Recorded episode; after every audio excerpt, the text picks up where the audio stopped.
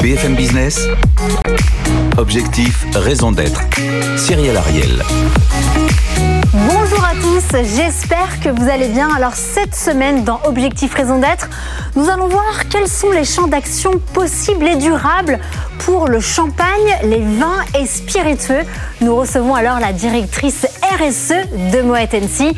Et face à elle, le challenger de la semaine, c'est le CEO et cofondateur d'Ethic Drinks. On rentre tout de suite dans le cœur du sujet. Ils sont là, ils sont deux et ils s'engagent. BFM Business. Objectif, raison d'être. Les entreprises face aux défis de la RSE. Eh bien oui, pour répondre aux défis de l'RSE, nous sommes ravis cette semaine d'accueillir Sandrine Sommer. Vous êtes la directrice du développement durable chez Moet qui regroupe 25 maisons. Et puis votre challenger, il est en visio, il est avec nous. Il s'appelle Michael Alborghetti. Vous êtes le CEO et surtout cofondateur d'Ethic Drinks. Vous vendez du vin bio engagé, vegan et vous vous revendiquez comme un créateur engagé de vin respectueux de l'environnement au-delà du bio pour une consommation plus éthique. Vous êtes entreprise à mission. Et puis du côté de Moet on le rappelle, c'est la division des vins et spiritueux du groupe LVMH. Vous avez donc 25 maisons de champagne, de spiritueux et de vins effervescents et, et tranquilles.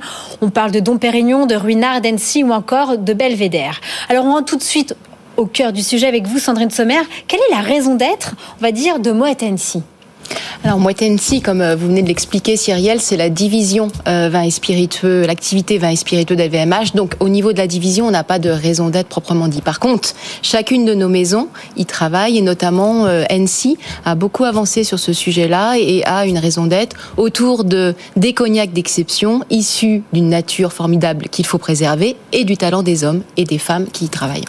Michael Elborghetti, alors vous, vous êtes, vous êtes entreprise à mission. Quelle est votre mission?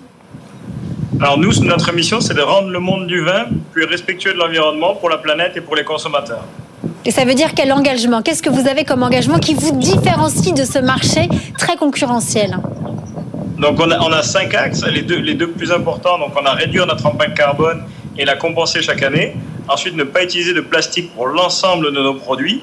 On a aussi l'engagement de soutenir des ONG. Euh, ça, c'est le troisième pilier.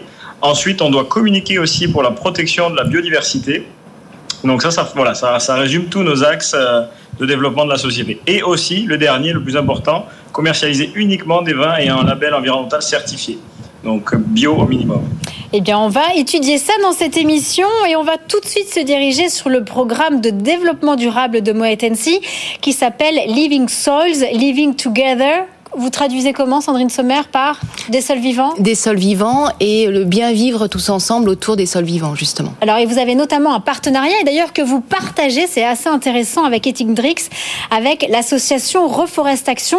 Et vous, chez euh, Moet vous vous êtes engagé à planter 100 km de haies, c'est ça, d'ici 2030, et aussi 50 hectares de forêts régénérées. Expliquez-nous.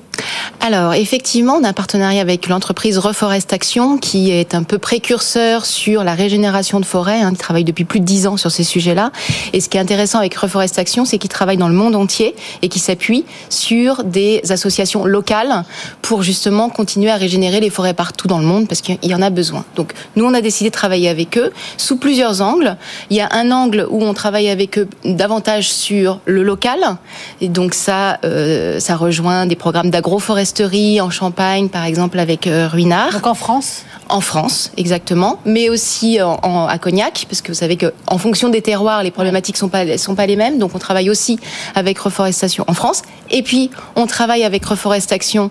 Donc euh, c'est beaucoup NC, hein, le programme régénération de forêt de 50 000 hectares de forêts régénérées partout dans le monde d'ici à 2030. Ça veut dire quoi une forêt régénérée? Ah, C'est une bonne question. Ça ne veut pas dire la même chose partout sur, partout, partout sur la planète. il y a des plantations d'arbres où voilà où il y a rien du tout et régénérer une forêt, ça veut dire quoi concrètement? Bah Alors ça peut passer par plusieurs choses. Ça peut être à des endroits où il n'y a pas, il y a rien, où il faut reforester, et puis ça peut être sur des endroits où la forêt a souffert, il faut la régénérer, replanter des espèces, évidemment des espèces locales, des espèces Donc on parle bien de forêt, hein. on parle pas de mono-espèces d'arbres sur des kilomètres et des kilomètres. On parle bien d'un écosystème forestier. Donc nous, ce qui est important aussi, et c'est et c'est pour ça qu'on aime travailler avec Reforestation, c'est qu'on travaille sur différentes espèces d'arbres, espèces de plantes, pour que ça recrée des écosystèmes forestiers. Faire venir cette biodiversité. Exactement. Vous en pensez quoi, vous, Michael Alborghetti? Parce que j'ai l'impression que c'est assez semblable, en tout cas dans ce secteur, de travailler avec Reforestation, parce que vous aussi, vous apparemment, vous travaillez en local à Saint-Émilion, et puis également au Pérou. Alors, on avait commencé à Reforestation au début. Ensuite, on s'est orienté très vite vers le label bas carbone de l'État français euh, parce qu'on voulait, nous, euh, compenser nos émissions et avoir un impact à l'échelle du territoire. Et le label bas carbone nous a permis d'avoir cet impact local. Et on a décidé de replanter les forêts à Saint-Émilion euh, pour planter des forêts qui serviront plus tard à faire des piquets de vignes d'ici 60 ans. Donc voilà, nous, on voulait avoir un impact local. C'est pour ça que maintenant, on va plus faire le label bas carbone qui est un label contrôlé et le seul label aujourd'hui qui certifie que les forêts resteront en place pendant au moins 30 ans. Et du coup, vous avez une question pour Sandrine Sommer alors sur ce label bas carbone, je suppose. Et euh, quelle est votre proportion euh, de plantation en France et à l'étranger euh, au niveau du groupe? Alors au niveau de, bah, je, voilà, je vais peut-être reprendre NC, puisque pour pour euh, pour qu'on puisse euh, parler de, de, de local, euh, et puis c'est une région qui est pas très loin de la vôtre, la Charente. donc en fait sur localement là typiquement on a on accompagne plusieurs projets. Donc on est alors pour vous donner des, des, des, chiffres précis, on accompagne par exemple l'ONF avec la forêt de la Braconne, qui est une forêt qui a souffert pendant la tempête en 99. Donc on les accompagne et on est autour de 250 hectares régénérés avec cette forêt là. Et puis sur place, euh, on a un programme encore une fois d'agroforesterie, donc on plante des arbres et des euh, haies arbusives sur 40 hectares, donc sur notre vignoble. Et puis aussi ce qu'on appelle des micro-forêts, donc euh, près d'Ina où on a 500 mètres carrés où on vient de planter. Et puis aussi, bon plus anecdotique, mais qui est, important pour impliquer les collaborateurs, c'est sur notre site Pont Neuf où on vient de planter aussi quelques arbres pour pouvoir recréer à terme une micro-forêt. Michael Borghetti, vous faites du vin bio. Est-ce que vous avez également des, questions euh, concernant le label AB euh, oui, moi j'avais j'avais comme projet, j'ai pas connaissance euh, aujourd'hui de vins qui seraient bio dans la gamme de Moet peut-être peut-être qu'il y en a et s'il n'y en a pas, quel est votre projet de d'étendre ce label dans votre gamme? Avez-vous des scoops, Sandrine Sommer, pour nous Des scoops, je ne sais pas, mais euh, si, si, on, on a des, du, du, vin, euh, du vin bio, en fait, avec euh, notamment le, le rosé, le château Galoupet, que le groupe Moët a, a, racheté en 2019, et on est en conversion depuis. Donc, en fait, il sera certifié bio à partir de la l'année prochaine, mais on le, il est déjà en conversion bio sur la totalité donc, du château, du château Galoupet. Et puis, on continue à travailler évidemment sur cette certification, sur d'autres vins, dans d'autres terroirs, notamment sur la planète, puisque vous savez qu'on a aussi euh, la chance d'avoir euh, des terroirs et des vignobles en Espagne, euh, en Argentine, sur lesquels on travaille aussi. voilà, donc sur les vins, on, y travaille. Et puis après, on travaille beaucoup, nous, sur la partie agriculture, viticulture régénérative. Je pense que ça, ça, vous, ça va vous parler aussi, évidemment. donc pour pouvoir engager d'autres pratiques, pour pouvoir continuer à régénérer les sols. Avant de, de, terminer cette première partie, je voudrais quand même aborder le packaging parce que c'est une question importante. Le verre utilisé pour les bouteilles est une des sources principales d'émissions de CO2. S'il y a moins de verre, il y a moins de CO2 au niveau de la fusion, de la fabrication du verre, mais également au niveau du carburant. Je sais qu'actuellement, la maison de champagne Telmont teste, en tout cas sur 3000 bouteilles, une bouteille allégée de 800 grammes. Actuellement, on va dire c'est 835 grammes euh, pour, on va dire, euh, la norme des bouteilles. Est-ce que vous êtes en phase également euh, chez Moet parmi vos 25 maisons, d'alléger vos bouteilles de verre? Ah bah, On est tout à fait en phase parce qu'en fait, quand on regarde notre bilan carbone chez Moet euh, on a un impact fort du packaging. À hauteur de 40% de notre bilan carbone, c'est du packaging. Et dans ces 40%, 80% viennent des bouteilles en verre. Donc on est moi, je, défends le verre. Hein. Dieu sait si j'adore le verre depuis toujours. C'est un matériau fantastique, mais c'est un matériau très carboné et le poids, notamment, est un sujet. Donc, en fait, on travaille vraiment sur deux sujets, trois sujets sur le verre. Diminuer le poids des bouteilles. Quelle maison, par exemple? Alors toutes les maisons, mais c'est vrai qu'on va aussi tester la bouteille à 800 grammes pour les, les maisons de, de, champagne. Puis Ruinard, aussi, par exemple, ou alors Ruinard n'a pas la même bouteille, n'a pas la bouteille classique champenoise. Vous savez qu'elle a une forme spécifique, mais on y travaille également aussi. Dompé, euh, alors Moet? Dom Pérignon, c'est aussi une bouteille spécifique, mais Cyrielle, vous avez raison, on y travaille aussi. Il faut de toute façon qu'on diminue le poids de nos bouteilles, mais ça prend du temps. Vous imaginez bien. On a un exemple de diminution de poids de bouteille, par exemple à nouveau avec Château Galoupet, où dans le rosé, en fait, on avait euh, défini une bouteille qu'on souhaitait, qui était plus de 600 grammes, et qu'on a réussi à diminuer de 100 grammes, donc qui est maintenant à près de 500 grammes, donc ça, ça joue. Autre sujet, au-delà du poids des bouteilles, c'est de mettre davantage de verre recyclé. Ouais. Voilà, parce que ça, ça, permet aussi, de miser. Et ça, ça on le fait. Alors, en Champagne, c'est très bien parce que toutes nos bouteilles sont à plus de 80% de, de verre recyclé. Mais typiquement, à nouveau, Château Galoupet, qui est un rosé. Normalement, le rosé, c'est plutôt en verre transparent, verre blanc. Et en fait, là, on a décidé de le mettre en verre brun pour justement augmenter le pourcentage de verre recyclé. Voilà. Et juste pour vous donner un chiffre, pour Château Galoupet, le fait d'avoir mis du verre recyclé plus d'avoir diminué le poids euh, de la bouteille, on gagne 30% d'émissions de CO2 sur cette bouteille-là. Est-ce que ça vous coûte plus cher aujourd'hui justement de faire ces bouteilles avec du verre recyclé? Ça ne coûte pas plus cher. Et pour le consommateur, est-ce que c'est plus cher? Non. Donc ça vous coûte pas plus cher et ça n'a pas d'impact sur le consommateur? De mettre du verre recyclé, ça coûte pas plus cher. Michael Alberghetti, une question sur euh, cet angle-là? Euh, bah, de alléger les bouteilles et, choisir euh, l'angle du verre recyclé, c'est très bien, même sur le rosé. Euh, nous, on a des bouteilles qui font que 400 grammes, par exemple, sur toute notre gamme. Euh, donc j'ai entendu 500 grammes. Donc bon, il y a encore. Après, voilà, les consommateurs, il faut y aller progressivement. Et une question, j'ai vu que vous aviez lancé une bouteille en plastique aussi pour euh, substituer euh, la bouteille en, verre carrément sur le château Galoupé, il me semble. Tout à fait. Est-ce que c'est quelque chose que vous voulez étendre au reste de la gamme? Et moi, j'ai une question sur. nous, on a un engagement zéro plastique. Quid de, de remplacement du verre par l'utilisation du plastique et son recyclage? Oui. C'est une très bonne question. Alors, on n'est pas parti pour euh, transformer et switcher évidemment et passer euh, du verre à du plastique. Là, en l'occurrence, sur Château Galoupet, on avait besoin un besoin très précis puisqu'en fait, on voulait proposer une autre un autre cru euh, sur Château Galoupet pour du lifestyle, euh, pour du pique-nique, pour des choses comme ça. Donc, et puis aussi pour de l'expédition. Donc, on cherchait une bouteille très résistante, très plate.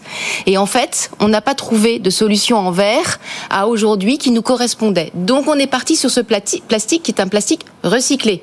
Donc, je, je vous rejoins. Nous aussi, on a un engagement sur le plastique, euh, le zéro plastique issu d'énergie fossile. Voilà. Par contre, on, là, on s'est autorisé à tester du plastique 100% recyclé et qui sort 100% recyclable.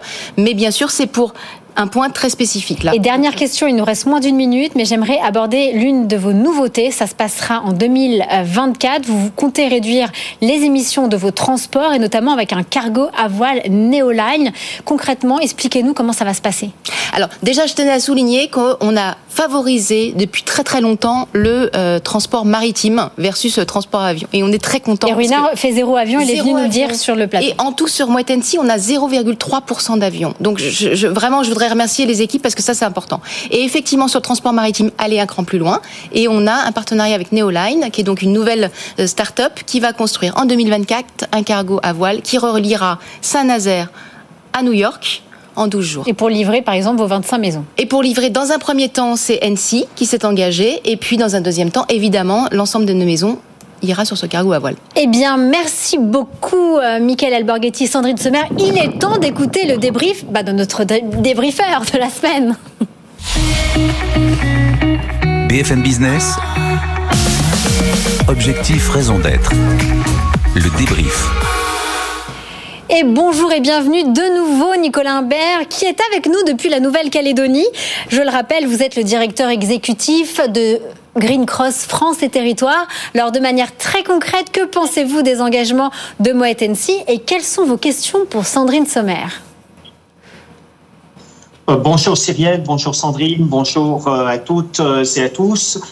Tout d'abord, par rapport à ce qui a été énoncé, je suis très intéressé par la démarche de Moitensi qui me semble excellente sur la manière de travailler et de préserver les écosystèmes forestiers, très intéressante et impactante sur la régénération des sols et dont la vision sur les filières et l'efficacité énergétique du transport dans une démarche de bout en bout euh, est extrêmement inspirante également.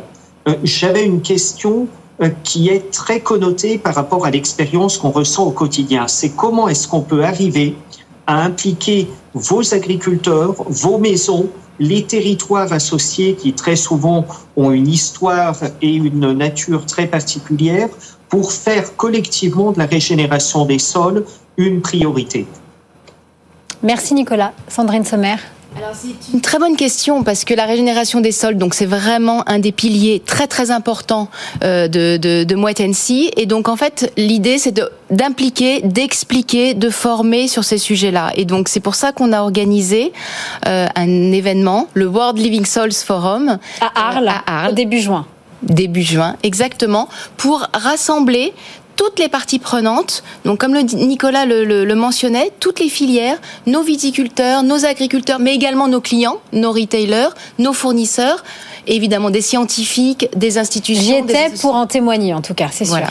Et donc c'était important pour nous de, de vraiment sensibiliser, former tous euh, nos partenaires au sens large sur ces questions de régénération des sols. Et la bonne nouvelle, c'est qu'il y a des initiatives un peu partout dans le monde et que ce forum a permis de justement échanger sur ces bonnes pratiques, sur ces initiatives. On a vraiment besoin d'échanger sur des faits réels, des initiatives concrètes.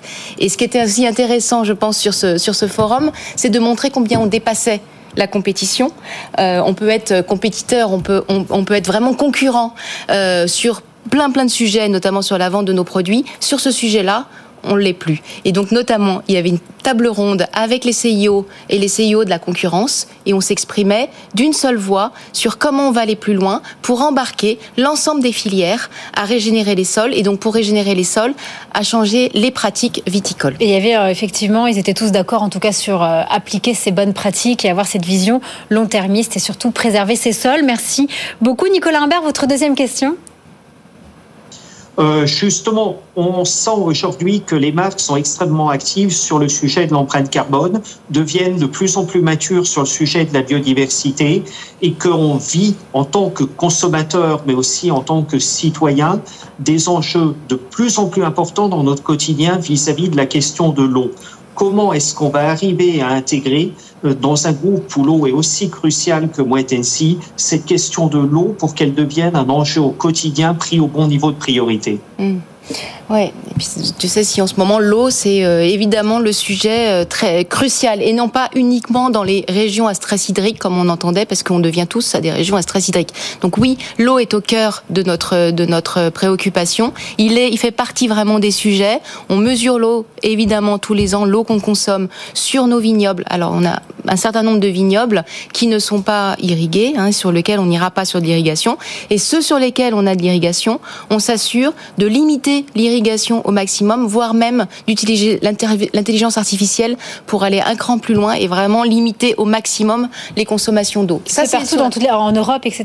Mais partout dans le en monde. Argentine, en Argentine notamment évidemment en Australie, en Nouvelle-Zélande. Enfin, on a évidemment ces problématiques qui sont au cœur, comme Nicolas le soulignait, qui sont au cœur de nos préoccupations. L'eau sur nos vignobles ou sur et l'eau également dans nos process de fabrication. Et là aussi, on a vraiment une volonté de diminuer nos consommations. Eh bien, écoutez, merci beaucoup. Merci infiniment, Nicolas Imbert, pour votre, euh, vos questions de débriefeur. Et maintenant, nous allons passer aux questions des internautes. BFM Business. Objectif, raison d'être. Les entreprises face aux défis de la RSE. Et pour les questions des internautes, j'accueille avec grand plaisir ma consoeur Rebecca Blanc-Lelouch. Bonjour. Bonjour, ça Et on va commencer donc les questions pour Sandrine Sommer avec Laurent.